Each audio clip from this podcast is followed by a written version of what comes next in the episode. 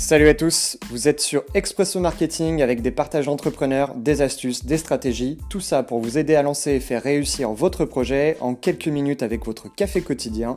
Moi c'est Stéphane, coach en accompagnement et serial entrepreneur à plein temps sur le web et place au podcast du jour. Salut Nathan, salut Morgan. Salut. Comment ça va aujourd'hui? Bah, moi, ça va bien. Eh ben, très bien aussi, en mode télétravail. Voilà, parfait. Bah, en plus, on, on se parlait juste avant, on disait qu'il faisait grand beau, donc, euh, donc ça fait plaisir pour travailler. Et pour le sport aussi, c'est pas mal. Exact. Euh, on va commencer. Si, si Nathan, tu peux me présenter un petit peu euh, ce que c'est la marque Nosk. On en a parlé dans quelques podcasts avant avec, euh, avec Maxence. Mais si tu peux m'en dire plus sur la marque, Bien sûr, ouais, avec plaisir. Euh, du coup, nous, on est, on est trois jeunes, euh, trois jeunes lyonnais, enfin, lyonnais, on est basé à Lyon.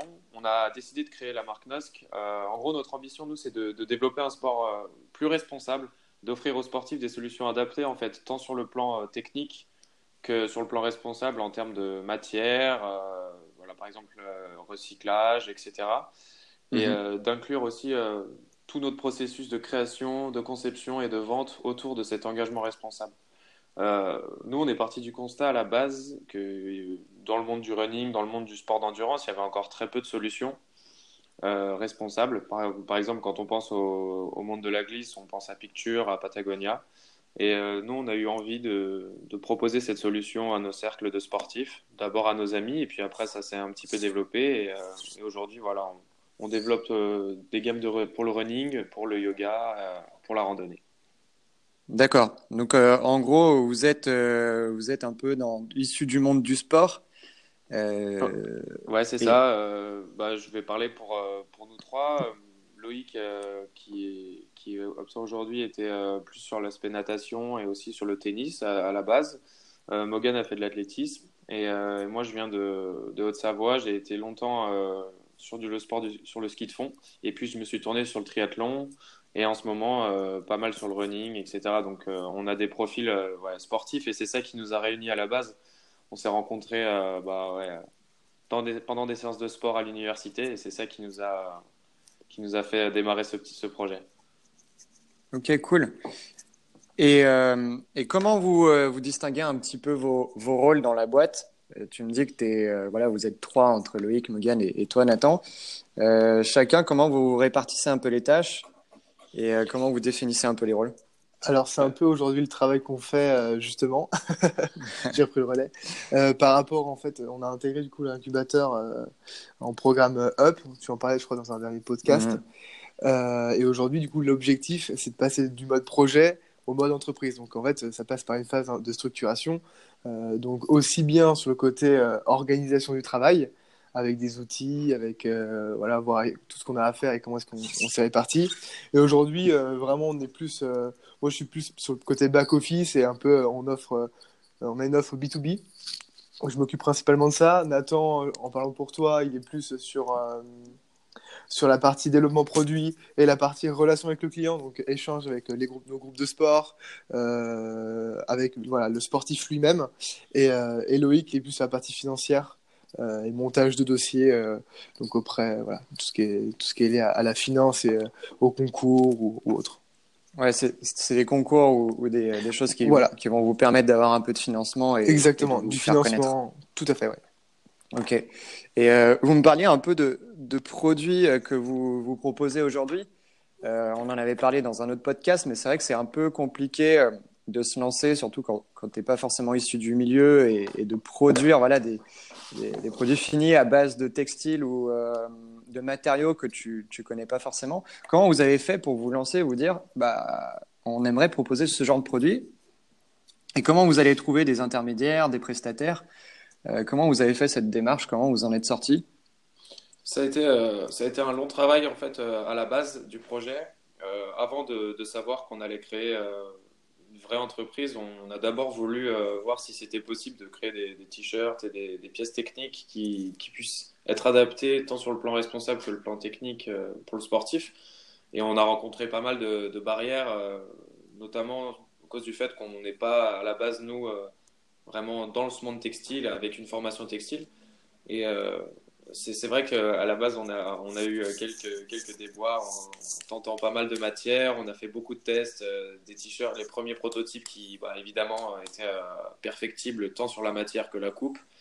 Et en fait, ce qui a fait aussi un déclic, c'est d'aller directement à la rencontre du professionnel en réel, de le voir en physique et, et de plus passer par le téléphone ou par le mail. Mhm. Euh, donc on a vraiment décidé de prendre euh, l'inverse du problème et d'aller directement les voir sur les salons textiles professionnels, etc. Alors même qu'on n'était pas encore, euh, nous, créés. En fait, c'est ça qui nous a permis de trouver les vraies matières adaptées, adaptées à la pratique du sport, etc. Parce que évidemment, aujourd'hui, on aurait pu, on aurait pu créer des t-shirts entre guillemets normaux pour le lifestyle, mais c'est vrai que c'était pas à la base adapté les, les premières matières qu'on avait trouvées. Donc c'est pour résumer, un gros travail de sourcing et de, bah, de élaguer en fait euh, toutes les solutions qui existent. Ok, et euh, je rebondis sur, sur une question que je me, je me posais, c'est que là, tu, tu, me parlais de professionnels que tu allais voir euh, sur les, sur les salons. Comment tu arrives à parler avec eux alors que tu n'es pas forcément expert que tu as une marque qui est relativement encore peu connue et qui est assez petite. Comment tu arrives justement à, parler avec eux? Est-ce que c'est compliqué? Est-ce qu'ils te prennent de haut? Est-ce que euh, tu arrives à trouver un terrain d'entente et, à te projeter euh, avec ces personnes-là? Ouais, alors tout, dépend pardon, de, déjà à qui on s'adresse. Euh, il y a des acteurs qui sont plus gros que d'autres et d'autres qui, nous comprennent plus que d'autres. Et aussi la, barrière qui peut exister dans le monde du textile, c'est que c'est aussi très international, donc il faut savoir parler anglais, etc. Euh, et en fait, l'idée, nous, c'est qu'à la base, on, on, a, on a fait croire qu'on était plus gros que ce qu'on était, parce que sinon, les premiers tests qu'on avait fait, on arrivait en tant que jeune et on n'était absolument pas pris au sérieux, juste comme tu le dis. Et, euh, et, ça, ça peut poser souci à la base. C'est un problème qu'on voit souvent avec euh, des amis entrepreneurs à nous, bah, qui sont jeunes aussi, et parfois, il y a peut-être un manque de crédibilité, alors que pourtant, dans les faits, ça se vérifie pas. Donc nous, ce qu'on a fait, c'est qu'on a dit qu'on avait déjà créé, qu'on avait déjà des, à la toute base, quand on était encore euh, dans le développement, qu'on avait déjà des clients, une communauté, etc. Et euh, tout de suite, ça accroche plus euh, le professionnel qui est en face de nous. Et je pense que ben, on est obligé de passer par là à la base. Aujourd'hui, on n'a plus besoin de faire ça, mais c'est vrai que on a dû passer par ce, par ce petit, cette petite technique pour, pour éviter ça justement. Ok.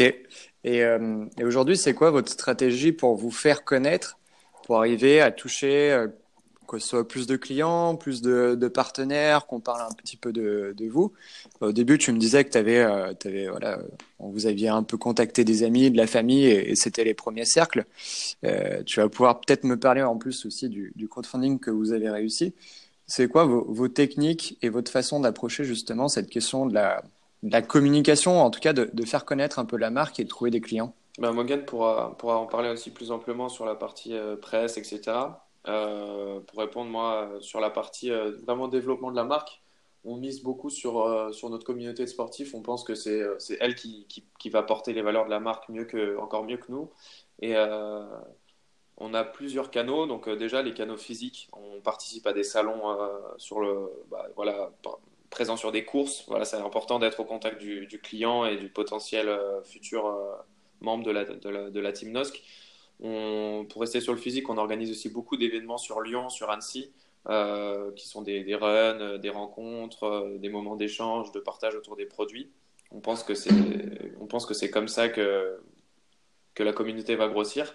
Et après, on misait aussi beaucoup sur du, sur du contenu euh, vidéo euh, assez inspirant pour, euh, voilà, pour mhm. faire bien comprendre avec des images assez simples voilà, les valeurs de la marque, la sobriété qu'on veut utiliser aussi et le minimalisme dont on veut faire preuve dans le projet. voilà, nous là, c'est vraiment sur la partie réseaux sociaux qu'on appuie avec ces vidéos. Et pour revenir à ce que tu disais tout à l'heure, Stéphane, euh, au tout début même, avant, avant ça, on a, on a fait donc une campagne de crowdfunding euh, en juillet dernier. Euh, l'objectif de cette campagne-là, elle était tout d'abord de récolter les fonds nécessaires pour lancer la première production. Donc ça, c'était vraiment très utile de se dire on récolte l'argent et après on produit. on n'avait pourtant que des photos de prototypes, c'était pas du tout les produits finaux, mais au final le client était plus attiré par les valeurs qu'on allait prôner que par le, produit lui-même, mais si le produit joue quand même quelque chose. L'idée, c'est que ça a eu un impact auprès du premier cercle, deuxième cercle, donc tout ce qui était les proches, les amis, après les, la famille, etc., après les amis d'amis. Et on a réussi à aller un peu plus loin, en toucher à quelques personnes du troisième cercle.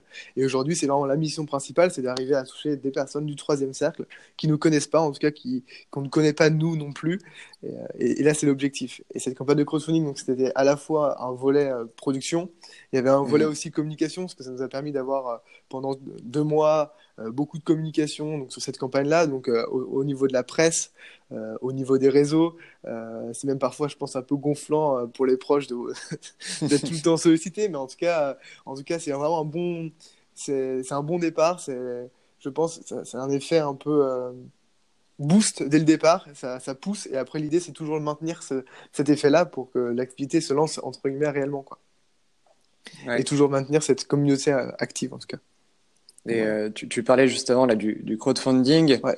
Euh, qui avait pour but surtout de récolter des, un peu d'argent pour la première production. Mm.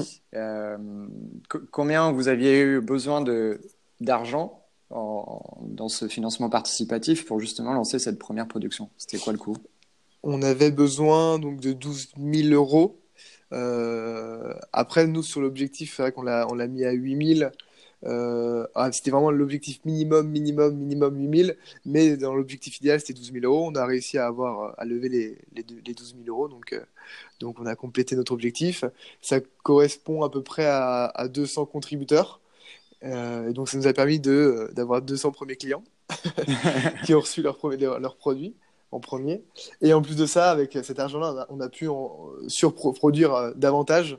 Mhm. Euh, donc c'est aujourd'hui, on a un stock qu'on continue de découler euh, sur notre site e-commerce.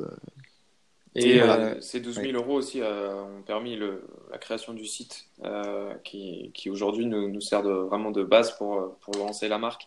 parce que c'est vrai que les 8 000, c'était uniquement pour la production et l'objectif de 12 000 qu'évoque Morgan, c'est pour produire du stock, pour avoir de quoi vendre en attendant la, future collection. Et aussi euh, ce site internet qui, bah, évidemment, euh, est une vitrine de, tout ce qu'on peut réaliser euh, dans le projet. Ok.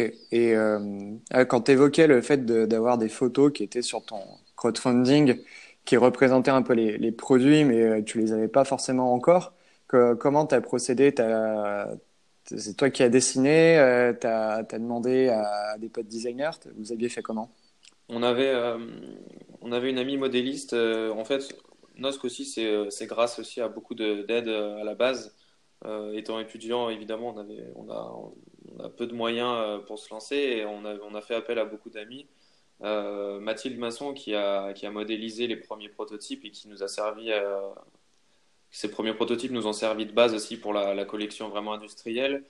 Euh, on pense aussi à, à Louisa Moreau euh, sur euh, tout ce qui est charte graphique et développement, développement de l'identité de, de, NOSC. Hmm. Donc tout ça, c'est des aides à la base qui nous ont été précieuses, qu'on n'oublie pas et qu'on espère un jour, si, si, on arrive à, se développer, voilà, renvoyer l'ascenseur, comme on peut dire. Ok. Et, et toi, tu me parlais un petit peu de la presse. Comment tu arrives à justement intéresser des, euh, des, gens de la presse alors que tu es un, projet un projet parmi tant d'autres? Alors que c'est une, thématique pas forcément euh, évidente à, à communiquer. Euh, ouais, c'était effectivement pas forcément évident, surtout au début. Alors là, on avait l'argument de la campagne de crowdfunding, donc ça permet en fait de justifier un peu de, la démarche. On mhm. on vient pas juste de dire voilà, on est une nouvelle marque. Non, derrière, il y a aussi un objectif. Donc je pense que ça nous a pas mal aidé. Euh, sur la construction même de tout ce qui était communiqué de presse, on s'est fait aider par notre université euh, qui possède en interne justement des compétences euh, là-dedans, des relations presse. Donc nous, on s'est, on s'est aussi appuyé là-dessus. alors on n'a pas été publié, c'est vrai, dans beaucoup de journaux. Après, on est passé, on est quand même passé dans le L deux fois, ce qui est quand même chouette. c'est beau. Donc au final, voilà, on, sur la quantité, c'est quand même difficile d'avoir de la quantité, mais du coup, comme c'est trop difficile parce qu'on n'est quand même pas beaucoup, ça demande un travail qui est énorme euh, et des relations aussi qui sont en général euh, difficiles à mettre en place. Donc, mieux vaut se focaliser sur euh, certains, certains, certains presses, certains journaux et, se dire voilà, on, rentre en contact avec une personne et on maintient le truc et on fait en sorte que notre article soit, publié à la fin.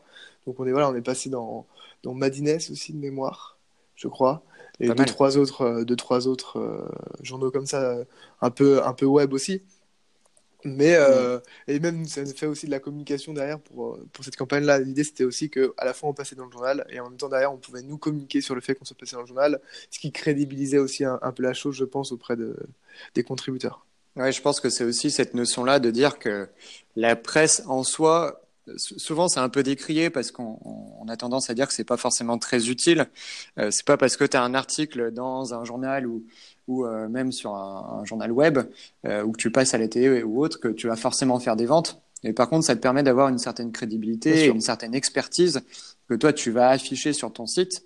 Euh, déjà pour crédibiliser ta marque auprès de, clients qui arriveraient sur ton site et, euh, et, pour aussi trouver des nouveaux partenaires, que ce soit des, des prestataires qui vont te, voilà, te, te, faire des produits ou que ce soit des, des, gens avec qui tu veux travailler, de dire voilà, on n'est pas une petite marque qui, qui, débute, on a aussi mm-hmm. certaines une certaine crédibilité auprès d'autres acteurs. Donc, euh, ça permet, euh, c'est beaucoup plus global que juste faire des ventes, on va dire, de manière automatique et directe. Et, et là, on parlait justement des, clients. Pour vous, c'est qui vos clients euh, Un peu type, c'est qui, euh, qui va acheter votre, euh, votre marque? C'est moi qui vais répondre du coup. Aujourd'hui, on a deux typologies de clients, si on peut, si on peut dire ça comme ça. On a vraiment le sportif, vraiment, c'est-à-dire la personne qui, court. là, pour l'instant, on va parler du coureur, qui court beaucoup, enfin en tout cas qui apprécie ça. Euh, essentiellement en ville pour le moment parce que de, base, en étant basé à Lyon, on a des, on a des racines euh, qui sont pour l'instant urbaines. Après, euh, avec la tâche qu'on a avec les Alpes, l'idée mm. c'est aussi de se développer sur, sur, ces, sur ces lieux-là. Mais en tout cas, pour l'instant, sur cette première typologie, c'est le sportif urbain. avant d'être éco-responsable, il est d'abord touché par l'aspect technique du produit. Et ça, c'est assez important.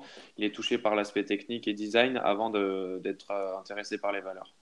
Euh, les valeurs vont être un point, euh, d'après tout ce qu'on a pu avoir comme retour de nos clients, en tout cas ici, vont être un point déterminant après qu'on ait rempli les autres, les autres cases de la grille, on va dire, mhm. qui sont la technicité du produit et le design.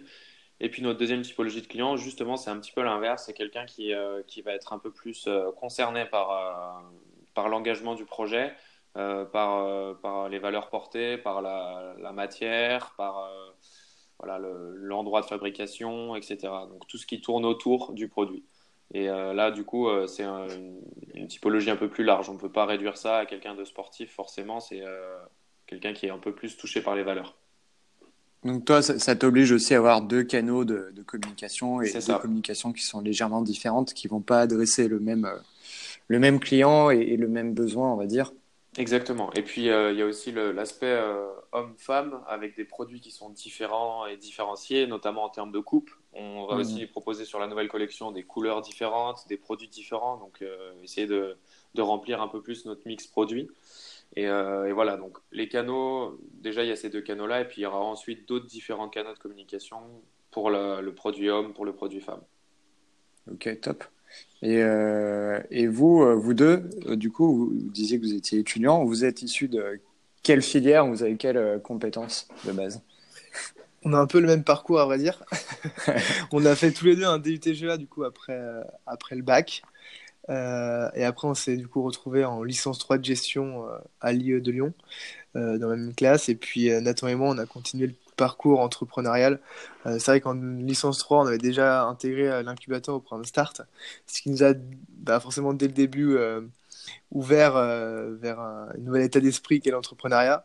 Et on a mhm. tout naturellement voulu continuer dans, cette, dans cette voie en Master 1 et Master 2. Donc, par rapport au parcours, euh, c'est assez, similaire. Après, Loïc, lui, est plus en, partie finance. Donc, il applique hmm. vraiment euh, une compétence financière euh, dans le projet. Ça me fait penser à un truc, je, crois j'en ai, j'en ai parlé au tout début dans le, dans le tout premier podcast, mais c'est une phrase d'Oussama Hamar de coup d'État de, hmm. The Family, l'incubateur à Paris.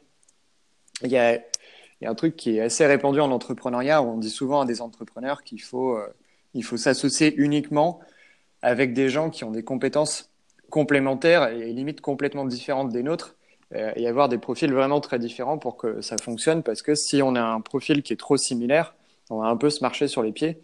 Et, euh, et Oussama Amar, justement, il, il, casse un petit peu ce, ce, c'est pas forcément un mythe, mais ce, ce truc-là, en disant que ce postulat, ouais, en disant que deux entrepreneurs ou, ou plus même qui vont entreprendre ensemble, il faut qu'ils aient une vision et, et, un socle commun très très euh, proche euh, parce que c'est comme ça que tu, tu, vas pouvoir fonctionner et pouvoir fonctionner de, de la bonne manière avec tes associés. Si tu es trop éloigné de ton associé, si tu n'as pas le même langage et si tu n'as pas la même façon de, de fonctionner, euh, ça risque de, de, poser des problèmes. Et on, on, voit pas mal de projets où il y a un, typiquement un marketeur ou quelqu'un qui est plus issu de, communication et l'autre associé va plus être tech, on va dire, qui, quelqu'un qui va coder, qui va faire le site web, l'application, etc. Et, et, ces deux typologies de personnes qui ont tendance à pas avoir les mêmes traits de caractère, pas avoir le même langage et, pas avoir la, même manière de, fonctionner, ce qui, euh, ce qui peut créer un bug et ce qui peut créer justement une, problématique pour euh, bah, se coordonner, pour avancer et justement euh, pour avoir une boîte qui fonctionne. Et euh, ce qui ne veut pas dire qu'il faut forcément être le doublon de ses associés, mais ce que j'aime bien aussi dans votre association, c'est que vous avez euh, cette notion de compétences un petit peu différente qui vont vous permettre d'avoir quelque chose d'assez clair dans la répartition des tâches et de pas trop vous marcher sur les pieds. Par contre, vous avez un socle commun qui, qui peut être soit les, compétences un peu de base par rapport à vos études, mais aussi par rapport à votre caractère. Et je pense que c'est important de, le voir comme ça pour pouvoir avoir quelque chose qui soit qui soit équilibré, on va dire. Disons qu'il euh... y, a certaines compétences techniques, effectivement, on peut pas nous avoir, on peut pas en tout cas sortir du chapeau. Et c'est là qu'on va les, les, chercher un peu ailleurs. Euh, on a eu Chloé qui nous a aidé euh, sur le design, etc. Et c'est ça, ces personnes-là qui ont vraiment une, une, spécificité, on va les chercher. Après, euh, il faut savoir que dans l'entrepreneuriat, chaque compétence, entre guillemets, déjà, elle s'apprenne. Il faut avoir un, un, un, goût, une appétence, en tout cas pour l'apprentissage, et, et, se faire force. Donc déjà, on apprend dans tous les cas assez facilement, et en, avec une répartition des rôles, et euh, il y a l'appétence qui va jouer beaucoup. C'est-à-dire que si vous aimez bien faire quelque chose comme ça, vous allez être forcément plus intéressé pour le faire, et vous allez vous développer une compétence après. Vous allez passer d'appétence à compétence, et donc c'est pas, je pense que c'est pas un frein énorme. Euh, de ce point de vue-là. Ah, c'est clair. C'est quoi la compétence euh, dans votre équipe que vous n'avez pas forcément et que, dont vous auriez dont vous avez vraiment besoin que vous allez justement chercher à l'extérieur ben, Pour prendre un exemple assez concret, actuellement, euh, comme tu le disais, sur nos, on a des enjeux sur la communication, sur le, le développement marketing du, projet, etc. Et, euh, dans très peu de temps, donc euh, mi-mars, on, intègre une, stagiaire pour six mois qui justement, elle, est spécialisée là-dedans. Et euh, c'est ce genre de compétences-là, nous, euh, un petit peu spécifiques, euh, qui, qui, nous, bah, qui, nous, qui vient nous compléter dans, dans notre projet. Donc, on est conscient de, de ce qu'on qu'on sait faire bien et je pense qu'on s'en sort bien à ce niveau-là. Mais par contre, on sait aussi, on sait aussi les points d'amélioration et les besoins que, que le projet, le projet a, a et justement, on, on essaie d'anticiper au maximum tout ça. Quoi. Donc, voilà. Pour un petit ouais. exemple concret, on a une stagiaire euh, en communication image de marque qui, qui nous rejoint dans, dans, très peu de temps. Mmh. Ouais, c'est clair qu'en plus, la composante image de marque dans un projet comme le vôtre, elle est, elle est hyper importante. Bah, c'est un des, un des piliers, euh, un des piliers de, de, du développement, je dirais. Ouais, et euh, tu me parlais un peu, alors je sais plus si c'était c'est toi Nathan ou c'est Morgan qui, qui parlait de communauté à un moment dans une des réponses pour vous, je pense que c'est super important la, notion de communauté, mais euh, comment vous voyez ça et comment vous arrivez à concrétiser euh, cette, euh, cette notion justement de communauté et à avoir des gens qui qui vont pas juste acheter le produit pour acheter le produit et qui vont avoir la, sensation aussi de, de, faire partie d'un tout un peu plus complet? Ouais, bah c'est, tu fais bien d'en parler parce que c'est aussi un, pilier du développement, c'est qu'on on, pense vraiment que le, sportif qui va nous faire confiance, doit, enfin en tout cas, a intérêt à s'engager avec nous dans, dans le sens où euh, il va pouvoir proposer ses propres idées. C'est-à-dire que s'il y a une remarque à faire sur euh, le, t-shirt euh, qu'on qu lui vend, il va, nous on est preneurs et en fait c'est très important qu'il nous dise ce qu'il pense. Et la meilleure façon qu'il le fasse, c'est qu'il soit intégré d'une manière ou d'une autre au projet, donc par l'intermédiaire d'un groupe euh, par l'intermédiaire de, de, de, mails vraiment assez souvent sur, le, sur les retours des produits, par l'intermédiaire bah, d'événements physiques en running qui, auxquels ils participent. Euh, voilà, essayer de demander l'avis et de co-construire en fait le projet est, est, est, une composante pour nous qui est, qui est très importante. Euh, mmh. je ne sais pas si on peut pour le moment parler d'open source parce que ça met en place beaucoup d'outils qui sont, bah voilà, il faudrait une plateforme, etc. On y pense et euh, c'est intégré dans notre plan de développement. Mais en tout cas, on peut parler pour l'instant de co-construction. Euh, un exemple assez, euh, assez concret, sur notre gamme développée pendant le crowdfunding, on a reçu bah, des manches longues hommes qui étaient un peu courtes. et on a eu des retours sur, les, sur nos premiers clients, comme quoi ces manches étaient justement voilà, un petit peu améliorées. On leur a dit très bien. On a renvoyé ces manches, euh, on a renvoyé tous, ces, tous, les modèles hommes manches longues euh, à notre atelier qui nous a rallongé les manches. Et euh, voilà, c'est un bon exemple pour moi de l'engagement de la communauté. En fait, nous, c'est primordial de prendre en compte ce qu'ils nous disent. Parce mmh. que on peut très bien engager la communauté et, ne pas écouter les personnes, en fait, leur faire croire qu'ils sont dans le projet et que derrière, en fait, rien, rien ne se passe. Nous, c'est pas le cas. Euh, quand euh, ils nous disent quelque chose, euh, bah, la preuve avec cette, ces t-shirts, on, le prend en compte et on essaye de modifier et de, s'améliorer constamment. C'est une, voie, une voie qui peut nous, nous, porter dans le projet. Clairement, cette entre guillemets troisième voie de la communauté. Hmm. Donc, tu as, à la fois la, communauté des, des, sportifs dont tu parlais, qui, qui vont être plus des, des, partenaires, mais aussi les sportifs clients. Et les deux vont t'amener aussi des compétences qui ne sont pas tout, pas du tout les mêmes, et on en parlait aussi dans un autre podcast. C'est vraiment l'importance de cette co-création et de pas rester tout seul dans son coin à, vouloir faire ses, produits euh, sans écouter personne parce que ça risque d'être compliqué. Mais vraiment d'engager les personnes autour de soi pour co-créer, pour améliorer les produits et, euh, avoir des itérations assez nombreuses. Ouais, c'est ça, exactement. Bah, le, mot itération, il est aussi important. Bah, par exemple, euh, si, si, on peut parler du concret, on est en train de développer des accessoires et notamment des, bouteilles parce qu'on pense que voilà, la France est le cinquième pays consommateur au monde de, bouteilles plastiques. Donc on se mhm. dit que nous, à notre petite échelle, on a peut-être un rôle à jouer en proposant des bouteilles euh, bah, plus responsables, que ce soit en inox ou en verre, etc. Et mhm. du coup, on se posait la question en termes de, de visuel. On a, on a posé la question sur notre groupe où il y a plus de 70 euh, sportifs et les réponses étaient euh, notamment différentes, mais aussi unanimes dans le fait que ben ils nous disent ok là, là c'est ce que vous faites c'est bien. Par contre pensez à euh, un bouchon euh, de tel type ou n'hésitez pas à mettre plutôt une couleur qu'on remarque etc. Donc tout ça on, a pris en compte et puis après on fait c'est quand même nous qui faisons la décision finale sur le choix du modèle en termes de coût, en termes de lieu de production etc.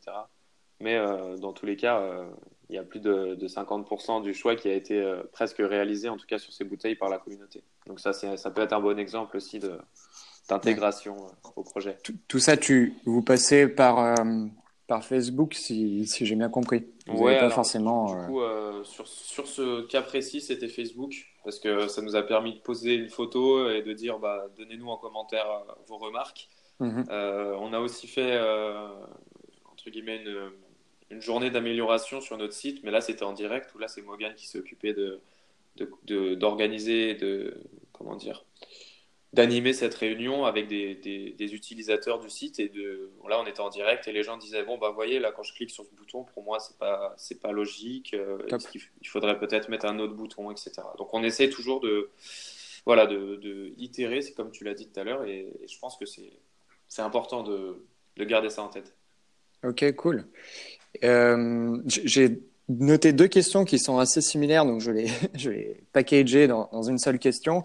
Mais euh, pour revenir un peu au tout début du projet, pour vous, euh, alors la première question, c'est comment tu arrives à passer de, de l'idée, parce qu'il y a pas mal d'entrepreneurs là qui sont étudiants ou pas forcément étudiants, qui, qui ont plein d'idées et, ils aimeraient bien se lancer. Comment tu à passer Comment tu arrives à passer de cette idée-là, qui est complètement abstraite, à un projet qui devient concret euh, J'ai une deuxième question que je garde pour plus tard, du coup, parce que celle-ci est déjà suffisante. Comment tu arrives de passer, à passer de, l'idée au concret?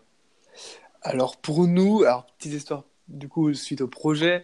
Alors nous, quand on a parlé un petit peu au début, on a vraiment en fait on commandait des samples, donc des échantillons auprès de auprès des marques. Euh, auprès de, de, de grands, grands fournisseurs. Euh, on avait une amie du coup qui, qui pouvait nous faire des t-shirts, donc euh, sur la partie t-shirt en lui-même, on, allait courir avec, on, testait pour voir si ça correspondait à nos attentes. en parallèle de ça, on faisait aussi des concours.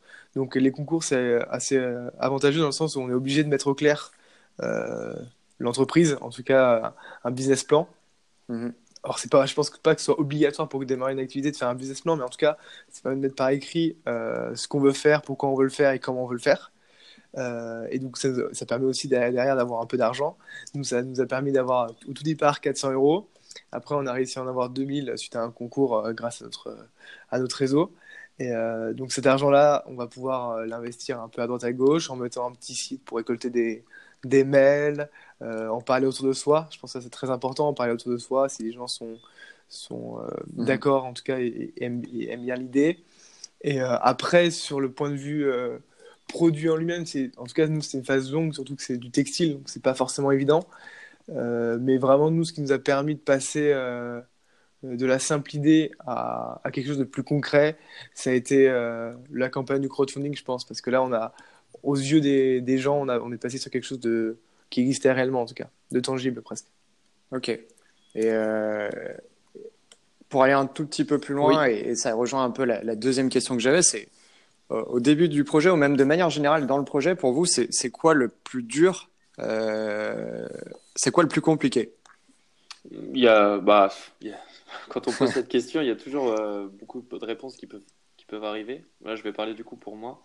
Le plus dur, c'est de mettre en de mettre en concret toutes les idées qu'on a parce que dans, en tout cas dans, au sein du projet on est assez créatif on a beaucoup d'idées euh, derrière il faut euh, il faut arriver à, organiser ça et mettre ça en œuvre sur le papier puis après le faire dans du concret donc je pense que ça c'est une, une des, un des défis qu'on a au quotidien c'est de concrétiser concrétiser ce qui peut se passer euh, autour de la table quand on discute. Parce qu'on discute beaucoup. Et euh, c'est d'ailleurs une des clés de, c'est d'ailleurs une des clés du, je pense en tout cas d'une réussite, c'est que bah, il faut toujours être dans la communication. Et en tout cas, quand on communique beaucoup, il y a beaucoup d'idées qui se passent. Et donc après, il faut savoir faire le tri et euh, et les, appliquer quoi. Pour moi, en tout cas, ce serait ça le, le, plus gros défi. Yes. Bah, alors pour moi, c'est ça aussi, aussi de voir les, les éléments essentiels euh, pour démarrer l'activité. C'est-à-dire qu'est-ce qu'il faut que j'ai au minimum pour qu'en tout cas il y ait quelque chose qui se mette en place. Par exemple, là, on pourrait prendre le modèle des applications, mais certaines fois, on voit des personnes qui se disent euh, pour, euh, pour faire une application ou un concept là-dessus, il faut que j'ai mon application et après, et après je peux commencer. Non, pas du tout. On peut déjà euh, avoir un site qui présente l'application, avoir, euh, je sais qu'il existe ça, des sortes de, de, visuels, des sortes de PowerPoint où les gens ils cliquent dessus et ça emmène sur une autre page, mais c'est pas du tout une application en tant que telle. Et ça permet de faire ça pour moindre, à moindre coût, quoi. Donc c'est vraiment cibler quels sont les, le, MVP, quel est le MVP, mais au niveau euh, du produit, mais aussi au niveau de l'activité, que je vais, là où je vais concentrer mes efforts pour qu'après le reste puisse en découler.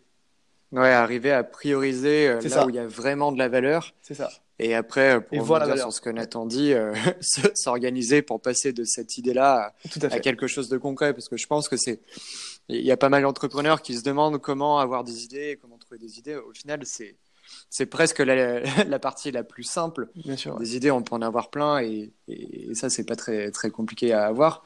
Après, c'est comment tu arrives à passer de cette idée-là à quelque chose de concret, à le mettre en pratique.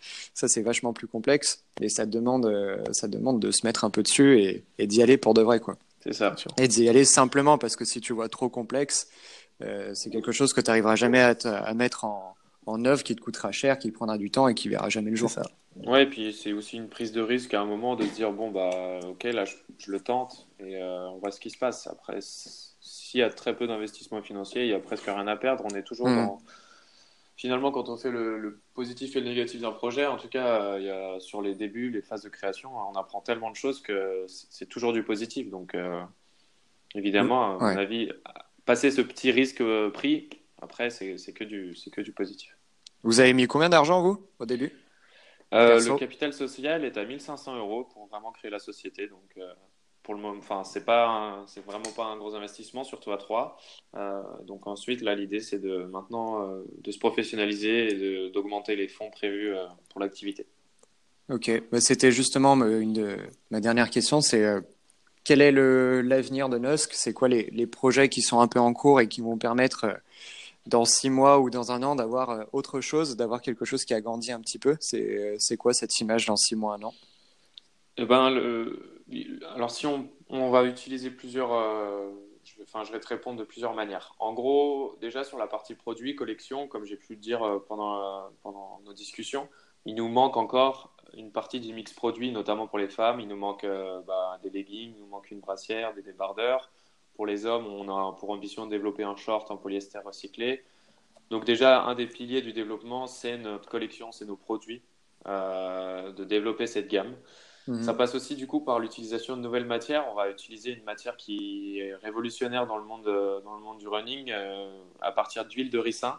Donc mhm. euh, je vous garde le teasing pour un petit, peu, un petit peu plus tard. Si les gens sont intéressés, ils pourront suivre le développement de, de ce nouveau produit. Mais voilà, c'est quelque chose qu'on a, comme on a dit tout à l'heure, qu'on a sourcé pendant très longtemps et on a découvert la perle rare. Donc là-dessus, ça va, on va s'appuyer sur, cette huile de ricin pour le développement de nos produits. Et puis, euh, essayer aussi du coup de, finaliser des fonds déjà pour se rémunérer, parce qu'on estime aussi que c'est important pour un entrepreneur de pouvoir euh, au moins euh, se payer un petit peu pour continuer la garder la motivation et puis, et puis toujours être impliqué à 100% dans le projet. Et pour mhm. justement développer toute cette partie nouvelle collection, etc. Donc, ce montage, il va nous permettre voilà, de, de, produire et puis de, de, de marketer au mieux euh, cette collection et le développement de l'entreprise.